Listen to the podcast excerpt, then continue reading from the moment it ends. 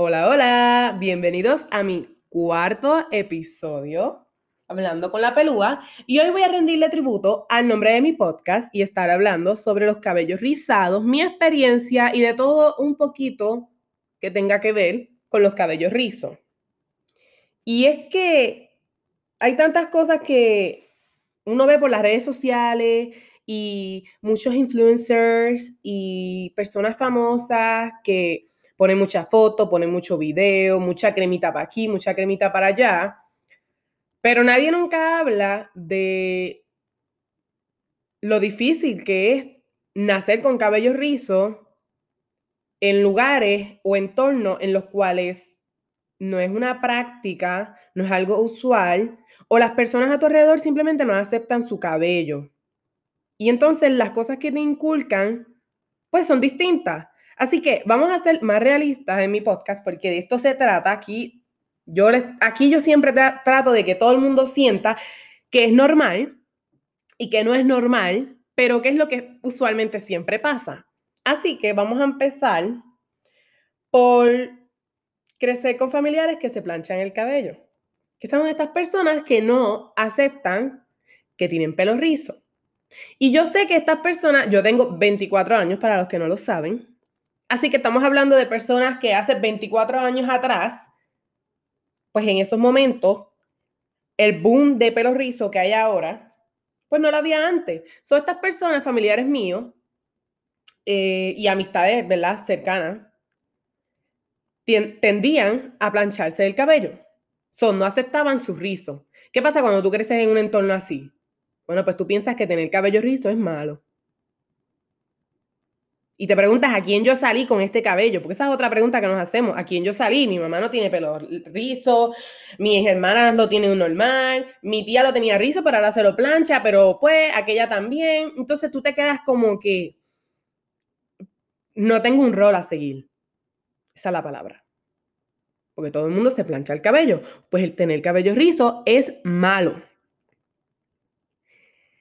Crecer escuchando que el cabello rizo no es elegante. ¿Por qué pasa eso siempre en todas las familias? ¿Cuál es el problema?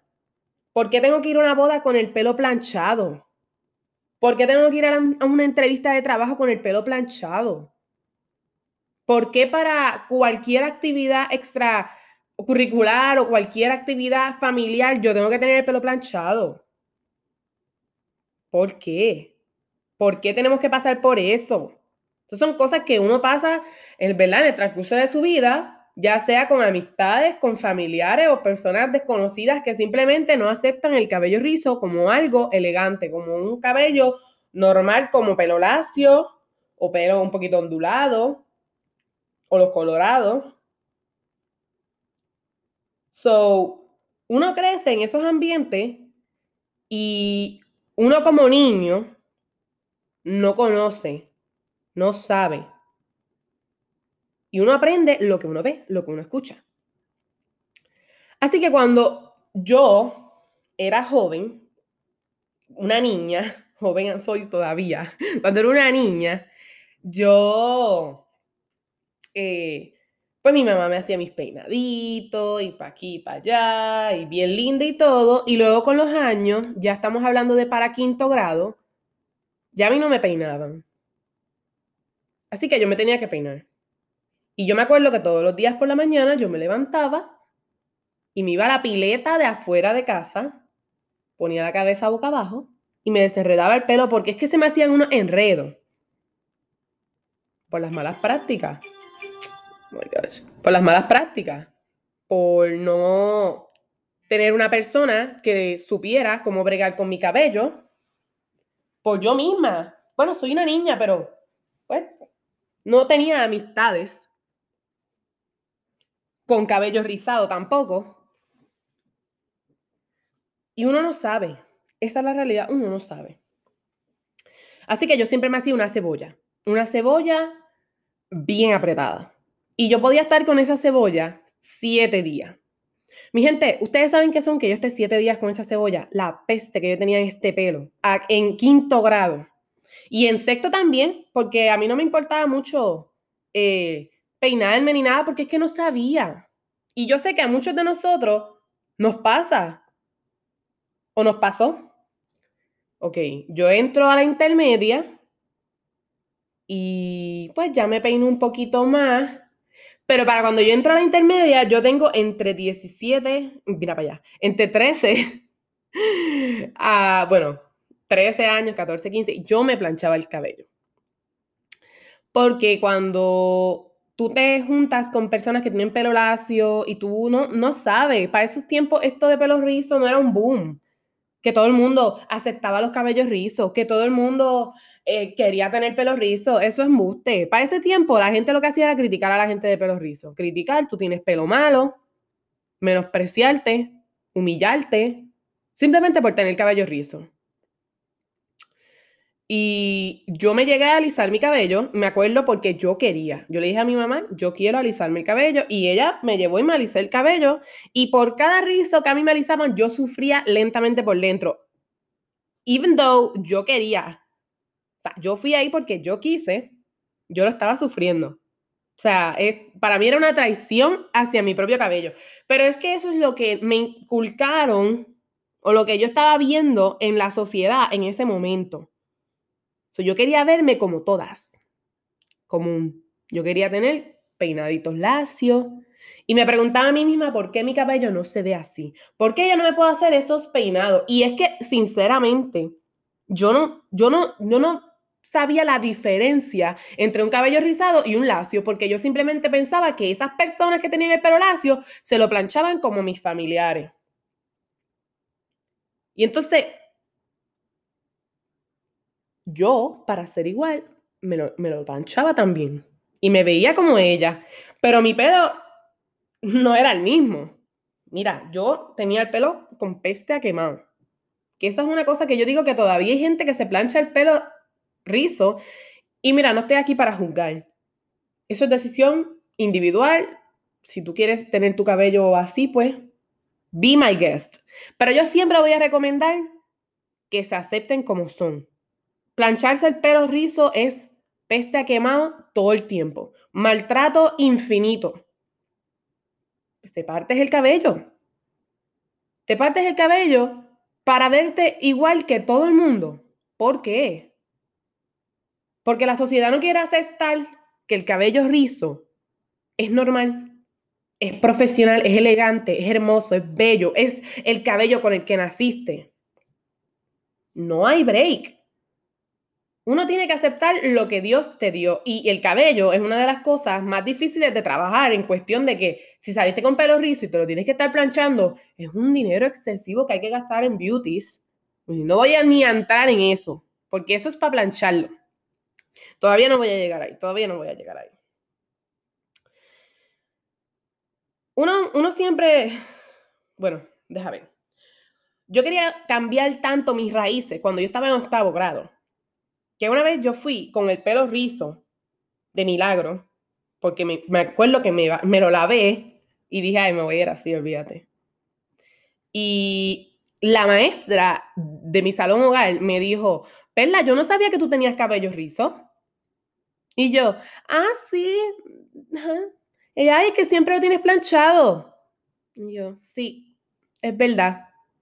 Y en ese momento a mí no me importaba porque yo quería siempre tener el pelo lacio. Yo sentía que yo era aceptada así. Y estuve muchos años planchándome el cabello. Y olía quemado a sólido.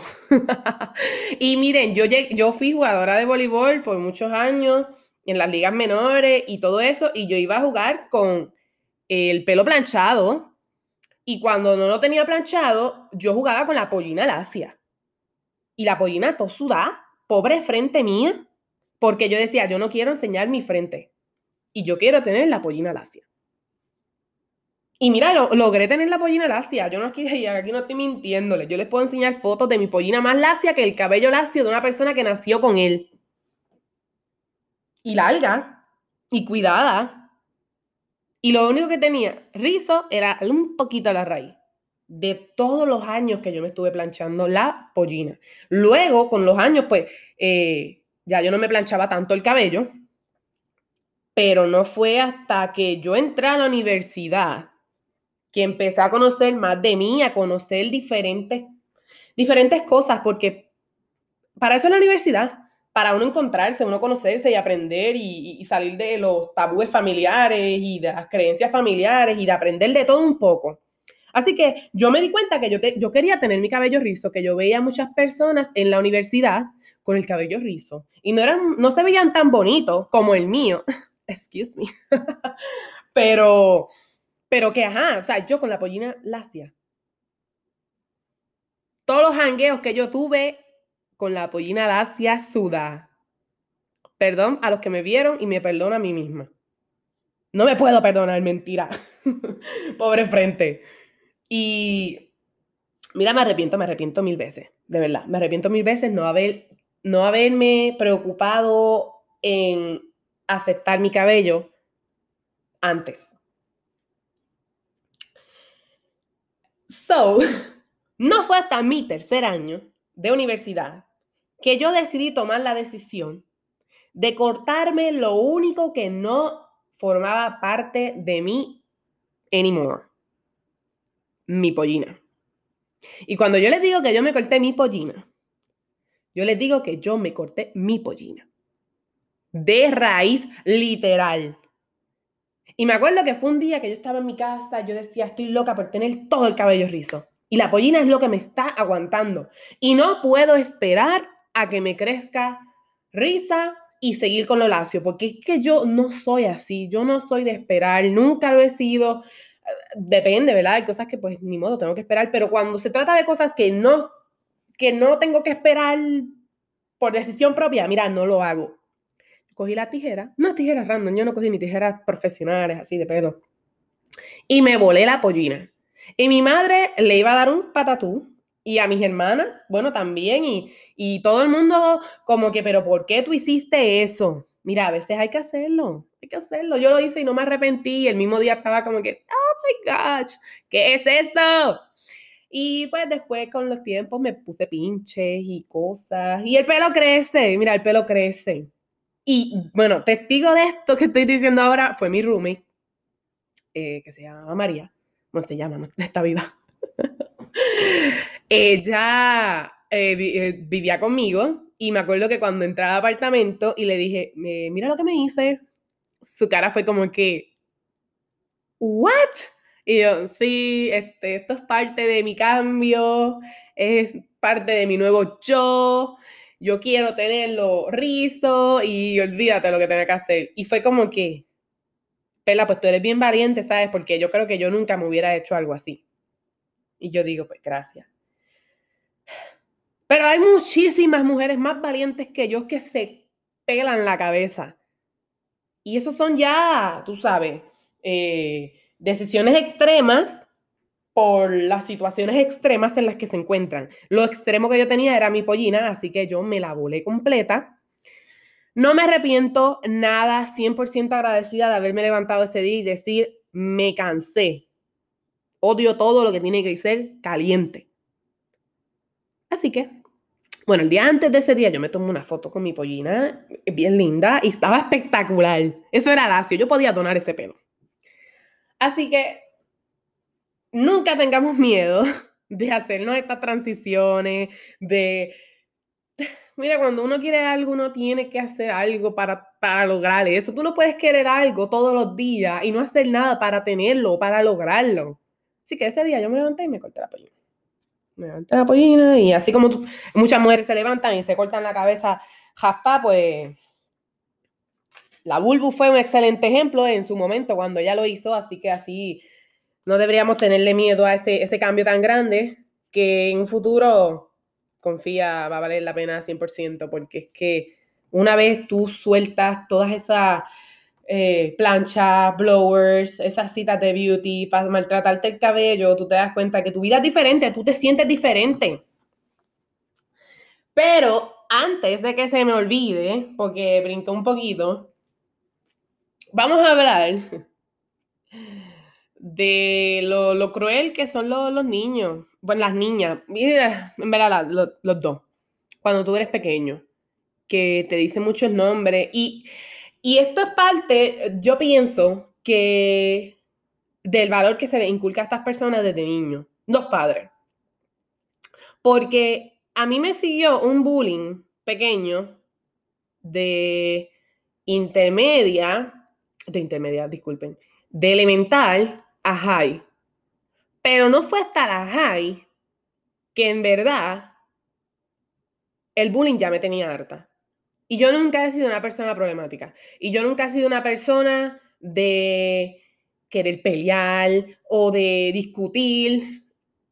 Hoy día yo soy muy diferente a lo que yo era antes, pero aún así, eh, yo era muy boba. Yo pienso que yo era muy boba y que como no me amaba a mí misma, no amaba y aceptaba 100% mi cabello, yo no podía pelear, pelear por él o defenderme por él. Eh, comentarios como que, ah, tú nunca te peinas, eh, mapo, pelo malo, recógete ese afro, y comentarios así que son, que uno, uno los escucha, yo los escucho ahora mismo y digo que son unas estupideces, en verdad son boberías, pero para una persona que está en, en, su, en, su, juventud, que está en ese proceso de, de amarse, conocer y, y aprender de la vida, esos comentarios influyen y afectan mucho. Y yo tenía 16 años 17 y esos comentarios a mí me seguían afectando y no me afectaban tanto por las personas de las que venía, porque pues eran irrelevantes. Era más bien que las personas alrededor de esa se reían y aplaudían ese tipo de comentarios y ese tipo de, de, falta de, valor y de respeto hacia otra persona y, tú, y te da a entender a ti que, que no tienen familiares de pelo rizo o que no, no sé, no tienen amistades de pelo rizo no les interesa cómo te hace sentir a ti. No saben lo difícil que es aceptarse uno mismo con el cabello rizo, trabajar con él, siendo diferente a otras personas, que yo pienso que sinceramente eh, es algo que así mismo, mira, así mismo como se habla cuando son pequeños de sexo, eh, de las partes del cuerpo, que si los papás se sientan a hablar con los hijos del divorcio, cuando se muere un familiar, siéntate a hablar con tu hijo, o con tu amigo, o con tu primo, o con quien sea. Incúlcale, dile, mira, eh, tener cabello rizo no es malo. Y te vas a encontrar con personas, chicos, niñas, niños, que se van a querer burlar de tu cabello. No dejes que eso te afecte. tenemos que hacerlo. Estamos en el 2020 y todavía hay gente que nace con cabello rizo y hay gente que nace con cabello lacio que se burla de esos sin necesidad alguna. Y esto es algo que se tiene que inculcar en los hogares desde pequeño. Tener cabello rizo es normal. Es como cualquier otro cabello. Yo no, yo, como tengo cabello rizo y yo sé lo que es tener cabello rizo, yo puedo salir a cualquier lugar y donde quiera que yo vea un cabello rizo, es como una amistad. Ya yo tengo una amistad con esa persona. Y es así, y la persona siente lo mismo. Es una conexión porque uno no lo ve tanto. Uno no lo ve tanto. Y en mis años de elemental a high, eh, yo puedo contar con literal mis manos, los dedos de mis manos, cuántas personas yo conocí con cabello rizo que se conservaran su cabello rizo. Porque yo conocí un montón, pero que se aceptaran con su cabello rizo, son otros 20. Entonces, estas personas son los que uno ve. Ese es el ejemplo que, tú quieres seguir. Así que a veces, pues, uno no, está en proceso de conocerse, de, de investigarle, de saber qué tipo de identidad, qué tipo de persona yo quiero ser.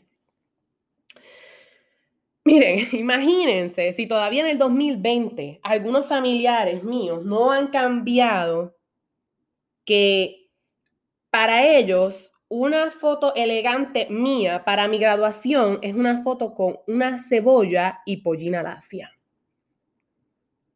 Cuando ya yo no soy esa persona. Y cuando ya yo no quiero jamás en mi vida ser esa persona. Porque yo no me amaba. No valoraba mi cabello. No respetaba mi cabello y no lo conocía. Y me tomó tantos años evolucionar mentalmente y con mi propio cabello, cambiándolo, para que algunos familiares o personas, amistades, quien sea, se queden atrás y no cambien, no cambien de mentalidad. miren, es que todavía en el 2020, ahora que se está hablando tanto del racismo, el racismo ha existido toda la vida, pero ahora es que venimos a, a luchar por ello y a sacar cara, el cabello rizo pasa por racismo toda la vida. Y en Puerto Rico el racismo por pelo rizo es 101%. Cuando eso es un cabello de nuestras raíces, ¿ok? Pero no. En Puerto Rico y en muchos sitios, todavía hay gente que no acepta el cabello rizo. Que todavía hay gente que piensa que ese cabello es malo y que no define, eh, bueno, que define la personalidad y el tipo de persona y el tipo de empleo y su tipo de, de trabajar todo. Y entonces, eh, cuando yo estaba en la universidad, yo estaba en este proceso de transición de, de, querer bregarme con el cabello, de querer pintármelo, de querer tratarlo, yo, bueno, antes de decirle, yo quiero que ustedes sepan que nunca vayan a un sitio regular de pelo lacio a bregarse con su cabello, porque te van a dar consejos que no pediste y sugerencias que no te interesan, además de que no van a saber bregar con tu cabello.